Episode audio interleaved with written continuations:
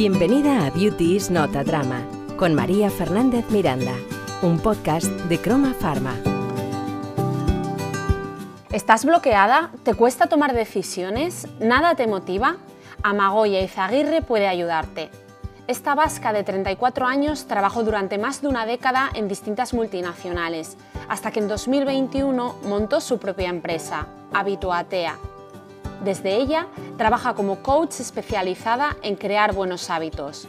Amagoya tiene una legión de seguidores en Instagram, es apasionada, dice que el running le ayuda a enfocarse y hace poco lanzó el pequeño libro de los hábitos saludables, una guía que todos deberíamos tener en nuestra mesilla de noche ha venido al podcast para hablar sobre emprendimiento, bienestar y acerca de cómo podemos adquirir esos pequeños gestos que mejoran nuestra vida. Hola Magoya, gracias por venir al podcast. Hola, ¿qué tal? Gracias a ti por invitarme. ¿Cómo estás? Muy bien, con muchas ganas de esta entrevista. Y con muchos proyectos, ¿no? Fíjate que yo he estado a punto de llegar hoy tarde a la grabación porque es que soy una impuntual del libro. ¿Cómo puedo adquirir el hábito de la puntualidad? Bueno, primero tienes que querer ser puntual, ¿eh? que muchas veces decimos soy impuntual, pero luego no quiero hacer ningún cambio. Así que yo te animaría a que analices qué es lo que pasa pues, para que llegues impuntual ¿no? y luego poner un plan de acción pues para prevenir, ¿no? Pues por ejemplo, pues quizá empezar eh, cinco minutos antes a prepararte o ver dónde se te escapa el tiempo. Entonces, bueno, analizar qué es lo que pasa y luego diseñar un plan de acción. Bueno, esto nos ha servido como aperitivo para que las personas que nos están escuchando sepan que tú te dedicas a esto, ¿no? A, a recomendar buenos hábitos a la gente. ¿Cómo empezó todo? Pues mira, empezó todo porque yo hace 10 años, eh, bueno, yo vengo del mundo de la multinacional. Entonces yo soy de San Sebastián, eh, empecé en una gran multinacional y ascendí y me vine a Madrid a vivir. En esta multinacional, eh, bueno, pues trabajaba muchísimo, pero es verdad que, bueno, con, con, mi jefa directa en aquel momento, pues bueno, no tuve muy buena experiencia, ¿no? Entonces ahí el hábito de correr me ayudó muchísimo, pues a, a volver a confiar en mí, a no caer, como siempre digo yo, no a no caer en una depresión, porque era una niña en, aquella época con muchas ganas, que me había ganado mi puesto, pero bueno, en el trabajo con mi jefa pues me hacía sentirme muy insegura. Entonces yo me daba cuenta que cuando ponía en práctica mi hábito estrella, mi, mi hábito maestro, que es el hábito de correr, yo volvía a mi eje y otra vez volvía a confiar en mí y volvía a hablarme muchísimo mejor. Y en aquella época me empecé a dar cuenta de la importancia de los hábitos. Y ya desde entonces empecé poco a poco a investigar qué es lo que hacían aquellas personas que yo admiraba, qué hábitos tenían pues para tener la vida que a mí me gustaría tener. ¿no? Entonces digamos que hace 10 años, a través de una mala experiencia, empecé a enfocarme muchísimo en los hábitos. Ajá. Y entonces montaste una empresa que, que, bueno, que te ha ido genial, te está yendo muy bien. Bueno, he estado 10 años en multinacionales y me lo he pasado muy bien, no, no tan bien. Y ya la última empresa, que ya pues me aburría un poquito, no me llenaba del todo, de lunes a viernes para mí era muy monótono todo, no tenía ilusión, me metí en el mundo del coaching. Esto ya fue hace tres años. Entonces empecé a descubrir qué es lo que me pasaba, ¿no? porque lo tenía todo, tenía dinero, tenía familia, tenía pareja, amigas, tenía todo. ¿no? Y yo decía, jo, ¿cómo puede ser teniéndolo todo que me sienta tan vacía? Y además, o sea, me sentía muy mal, ¿no? porque dices, joder, ¿cómo te puedes quejar? Lo tienes todo, no sé qué, tienes un buen trabajo, eh, encima tenía un puesto muy bueno, me pagaba muy bien. Entonces me metí en el mundo del coaching. Y eh, bueno, pues me fui autodescubriendo, viendo qué es lo que me pasaba, analizando cuáles eran mis valores. Y mi valor principal es la libertad. Lo cual, claro, yo en un trabajo donde tenga que fichar de 8 a 6, pues bueno, pues no estoy cómoda porque por mi forma de ser no me va, ¿no? Entonces empecé a mezclar mucho el coaching con hábitos, ¿no? Que hace 10 años descubrí que los hábitos para mí eran eh, pues algo, algo que me ayudaban en el día a día y ahí empecé a fomentar mi cuenta que es eh, en Instagram y empecé a fomentar el coaching para crear hábitos. Vale, y yo quería preguntarte, claro, porque tú ahora eres coach, pero ¿qué es un, qué es un coach o qué es una coach exactamente? Porque mm, están los coaches serios y los vendehumos, ¿cómo distinguimos unos de otros? Bueno, pues mira, yo te diría, a ver, eh, yo en mi época, hace 10 años, cuando lo pasé muy mal, me hubiera, me hubiera gustado tener un coach, ¿no? Un coach es una persona que te acompaña, te hace unas preguntas claves para analizar qué es lo que pasa para que tú no consigas ese objetivo. La diferencia entre un coach y un psicólogo, un psicólogo es, bueno, si tú tienes una patología, tienes algo diagnosticado, obviamente el coach no te puede ayudar. Ahí tienes que ir a un especialista, que yo también, por cierto, estoy estudiando psicología, ¿no? Pero un coach te ayuda a conseguir objetivos. ¿Qué objetivo quieres lograr? Y te ayuda a eliminar poco a poco esas creencias que te limitan, a autoconocerte mucho mejor, ¿no? Y a diseñar planes de acción para conseguir ese objetivo. Esa es la función principal de un coach. Al final es una guía, ¿no? Una persona que te acompaña mediante preguntas para que tú consigas ese objetivo. Yo no creía mucho en esto, pero tuve un cambio laboral hace unos meses y contraté una coach eh, y la verdad es que me ayudó mucho a lo que tú dices, ¿no? sobre todo a, saber hacia dónde vas, que a veces no, no, sabes hacia dónde quieres ir. Yo escuché en algún vídeo que grabaste que decías que los domingos por la tarde eh, te encontrabas hasta mal, de pensar que tenías que ir a trabajar. Eso también puede ser una alerta, ¿no? De que no estamos en el trabajo... Sí cuando te notas que estás sin energía, que lo tienes todo, que no entiendes qué es lo que pasa, que, que no tienes ilusión y que estás un poco perdido, ahí hay una señal, ahí hay que indagar qué es lo que pasa, ¿no? Y para mí la clave es el autoconocimiento, porque todos sabemos en el fondo qué es lo que nos pasa. Tenemos que parar, analizarnos, ¿no? Y muchas veces viene muy bien pedir ayuda, que es lo que yo hice. Bueno, yo me especialicé en el coaching, me hice muchísimos cursos y luego yo también tuve una coach para entender qué es lo que me pasaba, ¿no? Entonces para mí es clave el autoconocimiento. Y los domingos si ya empiezas con el run run de que el lunes no quiero ir a trabajar, ojo que ahí pasa algo. Lo que pasa que, claro, mm, dar ese cambio también es muy complicado porque dejar una nómina fija yo me imagino que te costaría, ¿no? Em, eso de convertirte en emprendedora, que suena muy romántico, ¿qué obstáculos también te ha planteado? Pues mira, yo estoy ahora en pleno proceso de reaprender, estoy aprendiendo otra vez. Yo digo que estoy, he renacido, yo soy otra persona, ¿no? Porque yo me estoy un poco otra vez ahora autoconociendo, o sea, autoconociéndome en esta faceta de emprendedora, ¿no? Porque tiene su lado bueno y su lado no tan bueno, ¿no? Como todo, ¿no? Pero es verdad que me costó muchísimo tomar la decisión, pero yo decía, jo, es que para una vez que vivo, ¿qué voy a estar viviendo solo sábado y domingo y festivos? Y además el domingo estoy con un dolor de tripa porque no quiero ir a trabajar a ese, a ese sitio. Además que era un trabajo que era cómodo, que, que estaba a gusto, o sea, que no tenía nada de malo, ¿no? Entonces decidí, mira, para una vez que vivimos yo voy a dar este paso. Pero es verdad que yo estuve compaginando durante un año todo, ¿eh? Es verdad que yo no lo hice a lo loco y tenía un plan, un, plan ¿no? Tenía un plan de, viabilidad económica, yo, bueno, también estudié empresariales y, y, bueno, hice unos números y vi que era viable y rentable lanzarme al emprendimiento, ¿no? Entonces ahora en el mundo del emprendimiento estoy aprendiendo porque, claro, ahora soy mi propia jefa. Entonces tengo que saber qué tipo de jefa que quiero ser conmigo misma. Entonces estoy desaprendiendo muchísimo a trabajar muchos diferentes patrones, eh, el tema de los horarios, etcétera. Estoy aprendiendo a gestionar todo esto, ¿no? Y estoy entendiendo también que tengo que ser muy flexible conmigo misma, porque esto es una maratón, esto no es una carrera a corto plazo. Así que yo soy el motor de mi empresa y lo primero que tengo que estar es bien conmigo misma y eso lo he estado aprendiendo ahora. Lo que me estabas contando hace, hace unos minutos sobre esa jefa que tenías y demás, y entonces corrías y te hablabas otra vez mejor contigo, mejor a ti misma, em, me recuerda un poco al síndrome de la impostora también, ¿no? O sea, que al final eh, una persona externa hace que tú no creas en ti misma y que creas mm, que no, que no haces bien tu trabajo, que no... Sí, es que a ver, desde pequeños al final nos están, estamos programados, nos educa, ¿no? A que al final la validación está en el exterior, ¿no? Las notas, eh, continuamente tus padres que te están diciendo, ¿no? Entonces, bueno, mi rol también un poco, yo soy muy jerárquica por la educación que he tenido, entonces para mí mis jefes yo les daba toda la autoridad, ¿no? Entonces para mí mi jefe era, si mi jefe no está contenta, yo no valgo. Yo le daba la autoridad de, toma mi valor, te lo doy con un regalito, entonces si tú no me dices que yo no lo hago bien, yo me lo creo. ¿Qué pasa? Que cuando te empiezas a autoconocer, cuando sabes cuáles son tus fortalezas, en qué eres bueno, eh, bueno, pues ya la cosa cambia, ¿no? Por eso es tan importante el autoconocimiento. Hablamos mucho hoy en día también de la felicidad. El primer paso para ser feliz es eh, conocerse a uno mismo. Vital, porque mira, a mí me pasaba, o sea, hace nada, o sea, yo te lo tenía todo. Todo lo que hay que tener lo tenía. Tenía dinero, tenía trabajo, tenía familia, tenía pareja, tenía absolutamente todo todo lo que hay que tener. Tenerlo tenía, pero no era, no era, no era yo.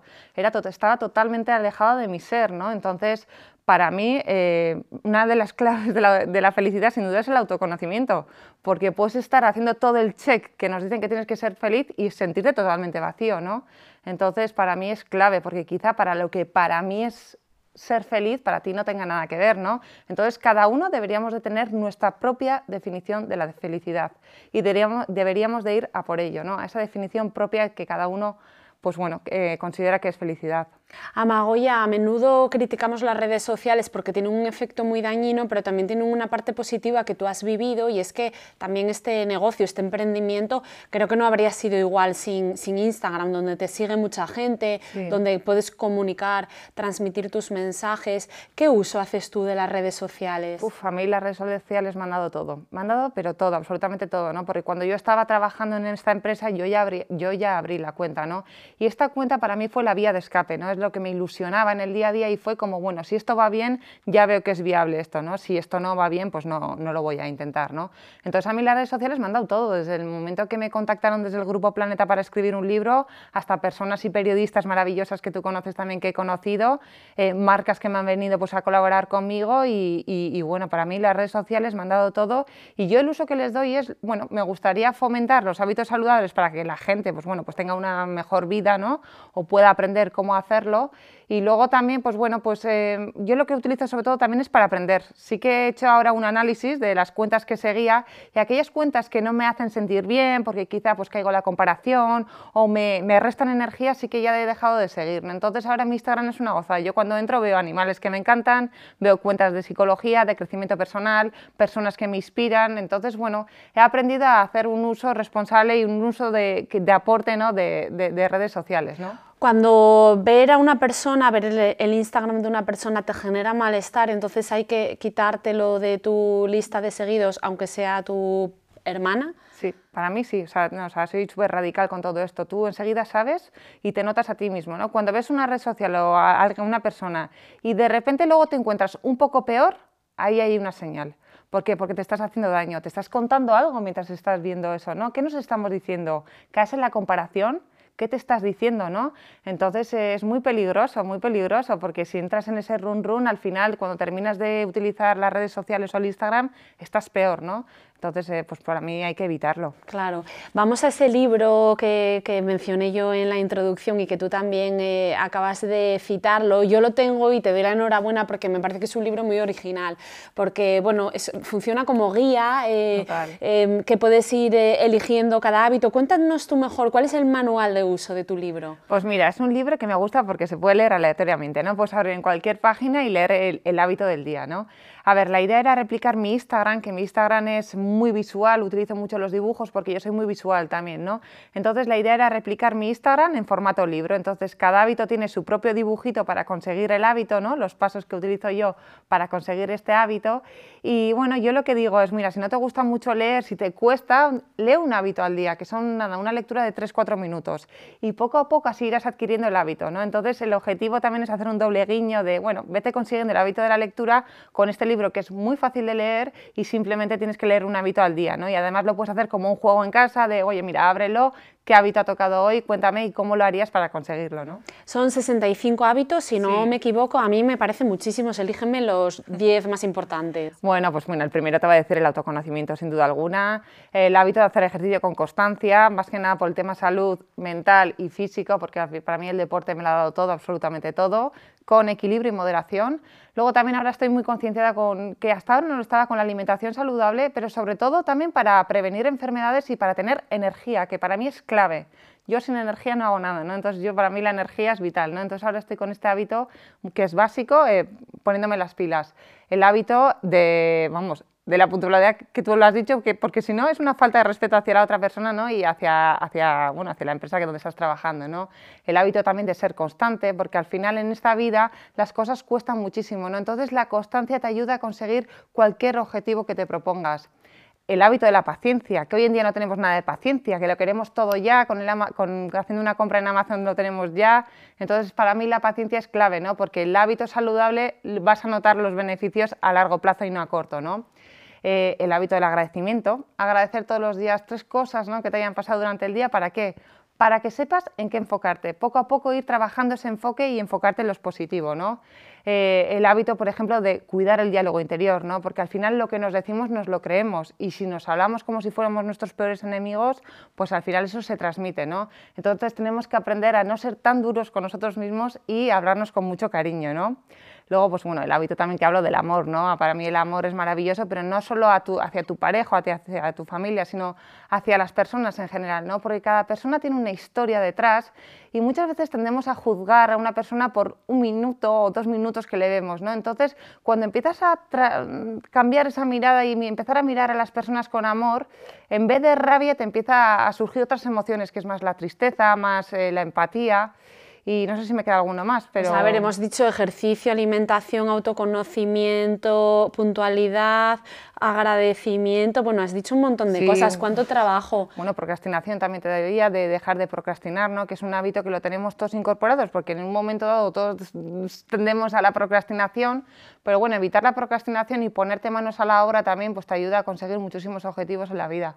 De todos modos, claro, la teoría nos lo sabemos todos, sí, es mejor hacer ejercicio que no hacerlo y demás, pero ¿cómo lo conseguimos que se instaure en nuestra vida? ¿Cuánto tardamos en de verdad establecer un hábito ya de manera continuada en nuestra vida? Vaya, los últimos estudios dicen 66 días, pero yo ya es que no hablaría de tiempo, yo hablaría de cuántas veces repites aquello que quieres incorporar. ¿no? Y luego, muy importante, cuando queremos adquirir un hábito, ese hábito tiene que estar eh, alineado con nuestra identidad. Es decir, si yo considero que yo soy una persona vaga, y quiero empezar a hacer ejercicio, hasta que yo no elimine esa creencia de que soy una persona vaga, no voy a hacer ejercicio con constancia, porque en el momento que un día falle o el segundo día falle, voy a volver otra vez a la identidad de ser una persona vaga. Entonces, lo que yo trabajo mucho es, primero, el para qué lo quieres conseguir y lo segundo, trabajo la identidad, en quién te quieres convertir con ese hábito. Quiero, no, no quiero hacer ejercicio, no, quiero ser deportista, perfecto. Vas a empezar a actuar como un deportista, ¿no? Y luego empezar poco a poco, pero para mí la identidad es clave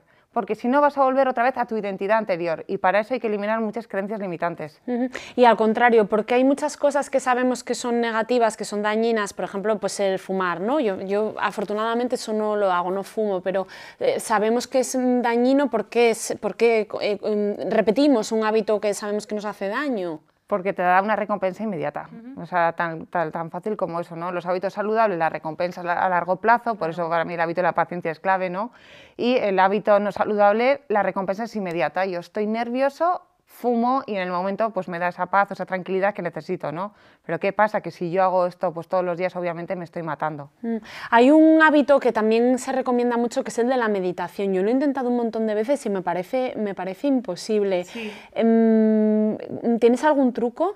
Mira, si te das cuenta yo no lo he mencionado por eso, ¿no? Porque yo creo que también es clave el autoconocimiento, porque hay ciertas personas que la meditación no les va bien, porque son muy nerviosas, porque se distraen, entonces tampoco nos tenemos que forzar a hacer cosas que, que no van con nosotros, ¿no? Entonces yo animo a empezar muy poco a poco, empezar con tres minutos, con cuatro minutos, con cinco minutos, hay aplicaciones, diseñar un plan y observar cómo te sienta. Si te sienta bien, fenomenal. Y si no lo consigues, no pasa nada. Seguro que habrá otras maneras de conseguir esa relajación, ¿no? esa paz mental. A mí, por ejemplo, yo cuando corro también medito, porque a mí la cabeza ahí es cuando me empiezan a surgir ideas, viene una, viene otra, las observo, no las juzgo, que al final es la meditación, ¿no? Pero sí que es verdad que cuando yo me he puesto a meditar, a mí me cuesta muchísimo, ¿no? Entonces no me estoy forzando a, a algo que no, que no va con mi ser. Por eso es clave el autoconocimiento. O sea, que si vemos que hay un hábito que no podemos con él, mejor abandonarlo que frustrarnos, intentar una y otra vez. La clave está el para qué lo quieres conseguir, el para qué. Si es porque ahora está de moda o para ser yo una chica de moda, pues, pues no lo vas a conseguir porque no va con tu ser.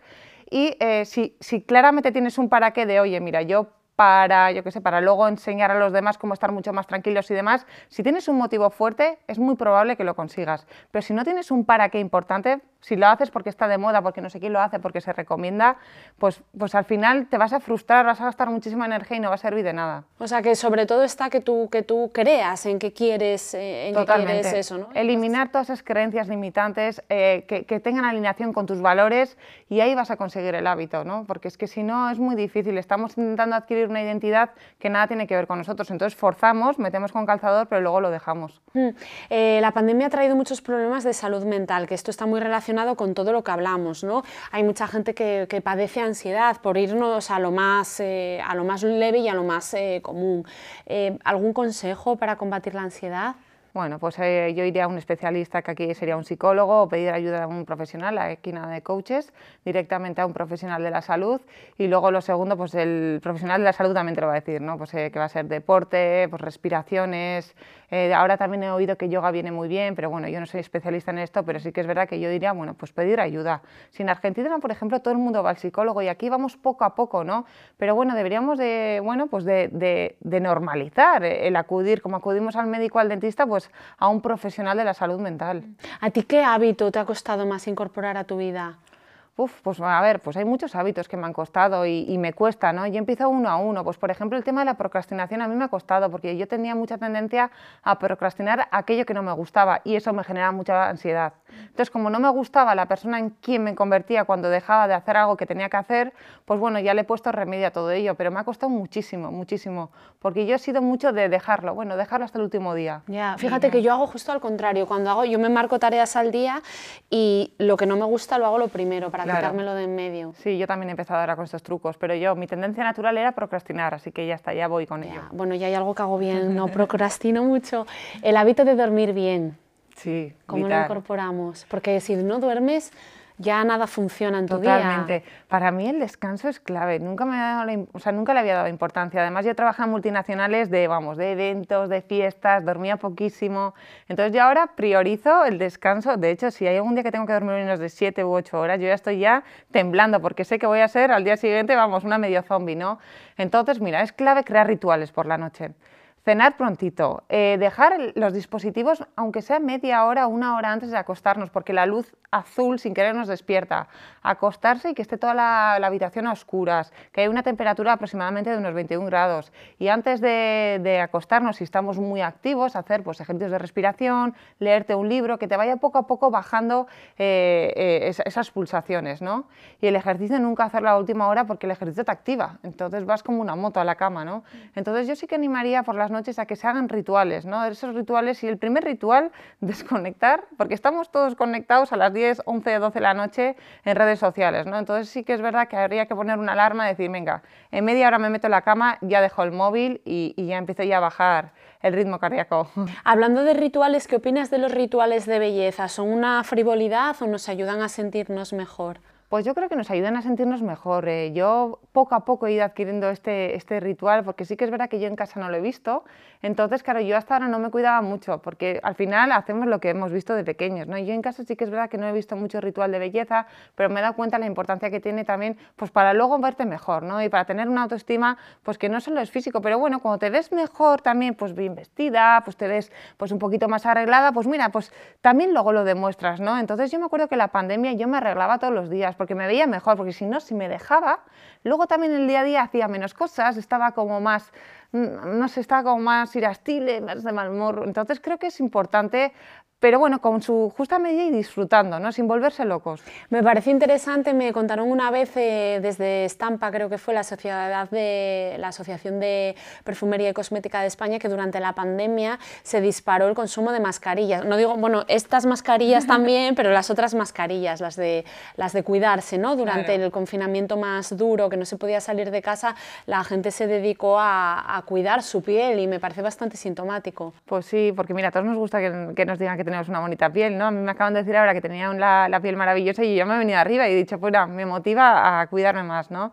Entonces, bueno, no veo una frivolidad, veo como algo bonito, como, como un momento para nosotras, ¿no? Sin volvernos locos, sin, sin complicarnos muchísimo. Sabes que este podcast lo patrocina Croma, que es una marca de medicina estética. ¿Tú qué opinas de los retoques estéticos? ¿Estás a favor, en contra? Pues mira, hasta hace poco estaba en contra, pero porque no tenía noción. Porque al final yo digo, pero si yo me estoy maquillando y al final el maquillaje también es algo que no, que no es natural, ¿no? Entonces, si te maquillas, ¿por qué vas a estar en contra de estos retoques? Ahora he cambiado totalmente la visión entonces, creo que, bueno, que cada uno haga lo que quiera con su cuerpo siempre que no se vuelva una obsesión. Es decir, si tú vas a estar luego mejor, pues bueno, pues fenomenal, pero que sepas que si tú tienes un problema de autoestima, dudo mucho que con un retoque se vaya. Entonces yo diría, trabaja también el tema de la autoestima con un profesional y luego a la vez, pues bueno, si te quieres hacer un retoque, fenomenal también, porque te ayudará, ¿no? Pero que sea que compaginarlo, ¿no? Porque si tú tienes una falta de autoestima, por mucho que te operes, nunca va a ser lo suficiente. Entonces, bueno, yo, yo, no sé, yo creo que hay que tener libertad y que cada uno haga lo que quiera con su cuerpo sin que se convierta una obsesión, como todo.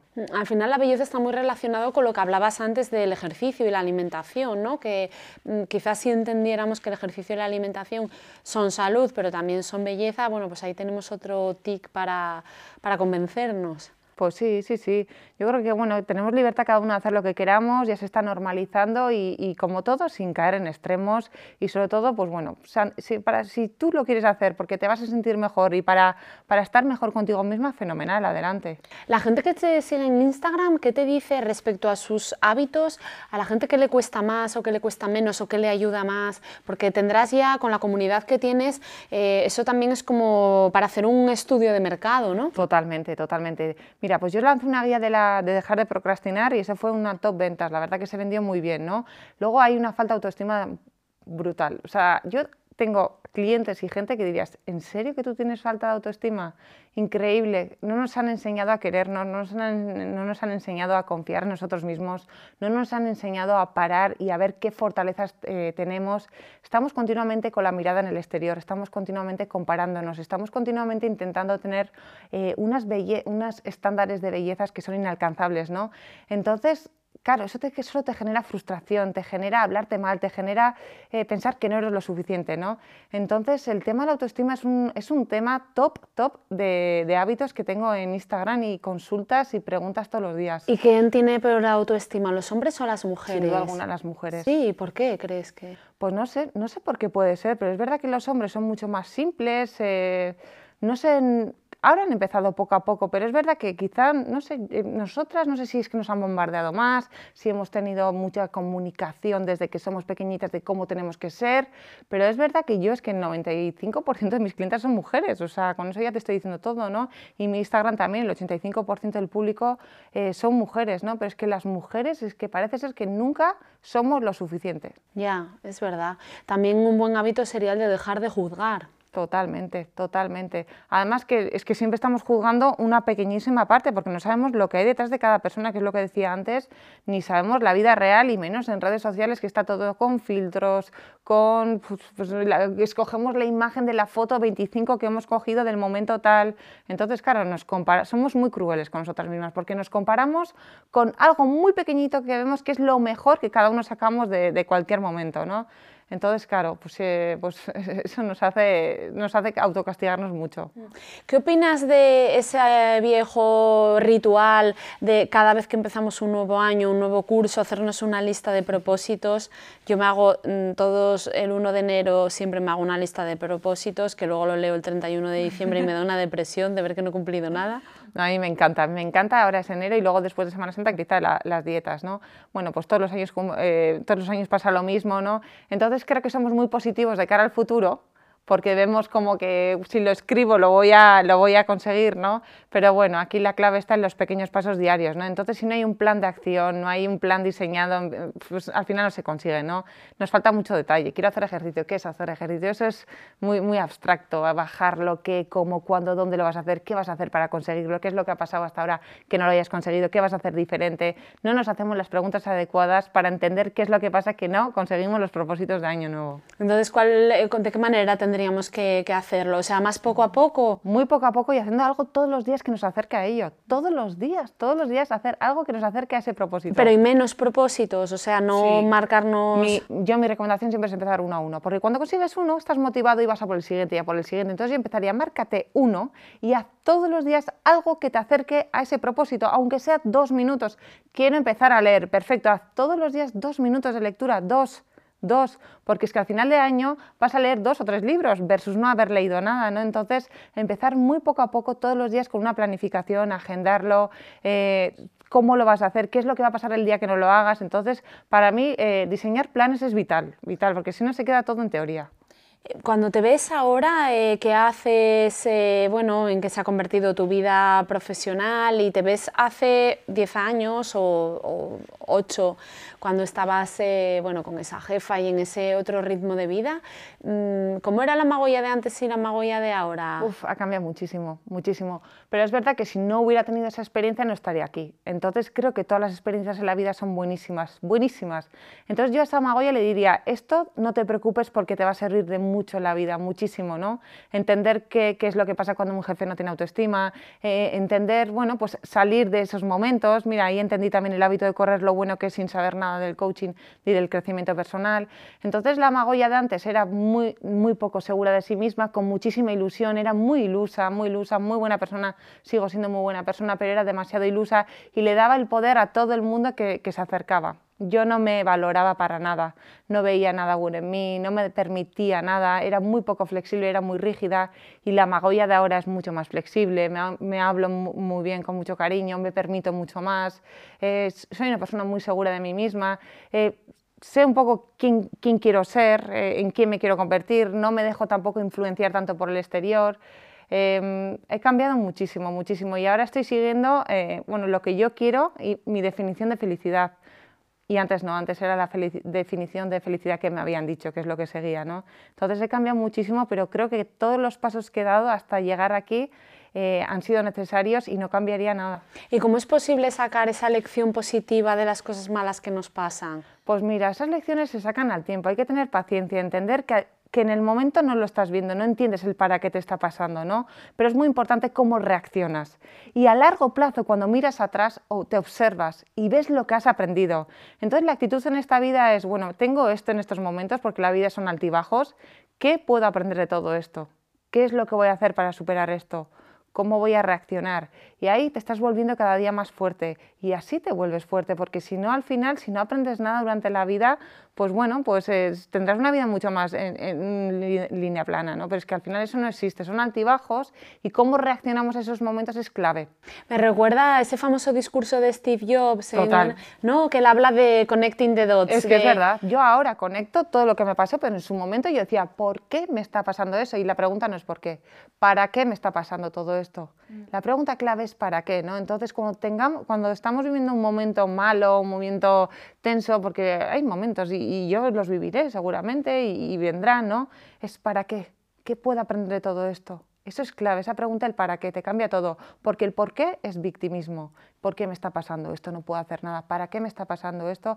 ¿Qué puedo hacer que está mi área de influencia? ¿no? Entonces yo ahí lo que hice fue, bueno, pues voy a empezar a buscar trabajo en otra empresa, porque esto no es la única empresa a nivel mundial, ¿no? Y luego la otra empresa me fue de maravillas, me lo pasé bomba y, y, todo me ha servido para algo. Cuando un día lo empiezas con mal pie, ¿no? Esto de que te levantas y se te cae el café y luego está lloviendo y no encuentras aparcamiento, y ¿es posible darle la vuelta? Claro, claro que se puede, sí. Al final eh, es el cambio de foco, ¿no? Es verdad que, bueno, te pueden pasar mil cosas, pero si te enfocas solo en lo negativo que te ha pasado, solo vas a ver eso. Pero estoy convencida también que, que, habrán pasado muchas cosas buenas que como no le das importancia, no pones ahí el foco. Esto es como los comentarios de, de las redes sociales, ¿no? Tienes 100 buenos y uno malo. Claro, si pones el foco en el malo, te hundes, pero claro, si pones el foco en el bueno, que son 100, pues bueno, pues te, te vas mucho más motivado, ¿no? Entonces, cambiar el foco, ¿no? Y si has tenido un día tan malo, bueno, preguntarte, ¿qué puedo hacer para mejorar este día? Porque es que al final la, la clave de, de, todo son las preguntas y las respuestas que tenemos. Bueno, pues si he tenido un día horrible, hoy quizá me voy a permitir y cuando llegue a casa, pues en vez de hacer no sé qué, pues me voy a permitir y me voy a tomar eh, mi café con galletas o me voy a tomar eh, un masaje, me voy a ver la televisión o voy a descansar, ¿no? O qué es lo que puedo hacer para mejorar este día. Las recompensas nuevamente. Totalmente, totalmente. Y ser un poquito más ¿no? Me gusta mucho que en tu libro dices que cada día hay que aprender algo nuevo. ¿Qué has aprendido hoy? Uf, yo aprendo todos los días algo, todos los días, ¿no? Entonces, mira, pues hoy, por ejemplo, ¿qué es lo que he aprendido? Hoy he aprendido a la importancia de parar. De parar, sobre todo, pues cuando tenemos una pequeña dolencia, porque hoy me, molestaba, como te decía, pues te, tengo una pequeña molestia ahí, y yo en otra época... Venías con, tenías lumbago, ¿no? Sí, sí en otra época me hubiera forzado hubiera salido a correr. Y ahora no, ahora he aprendido a parar, a entender que el cuerpo me está hablando y el cuerpo me está diciendo, para. Y entonces ahora he parado, voy a descansar y estoy convencida que en poco tiempo me pondré bien, ¿no? Mientras que antes hubiera salido a correr porque estaba en mi planificación y me hubiera lesionado pues, eh, sin poder correr luego a largo plazo. Este podcast, Amagoya, siempre tiene una pregunta común al final y es que, bueno, como se titula Beauty's Not a Drama, intentamos descifrar de qué manera podemos conseguir no vivir la belleza como si fuera un drama es que a mí yo creo que la belleza ya en su forma, ¿no? La palabra es que es algo bonito, ¿no? Entonces, pues para no vivir como un drama, pues vivir desde el disfrute. ¿Qué es la belleza para ti? Haz tu propia definición de la belleza, ¿no? Y luego disfruta, simplifica y crea rituales que son eh, adaptables a tu vida, a tu día a día, porque cada uno tenemos distintos días, distintos calendarios, distintas agendas. Entonces, bueno, ser realista, observa cuánto tiempo le puedes dedicar y, y a por ello y disfrute, que sea un momento de disfrute. Bueno, pues muchísimas gracias por haber venido. Hemos aprendido mucho de ti. Yo voy a intentar ser más puntual.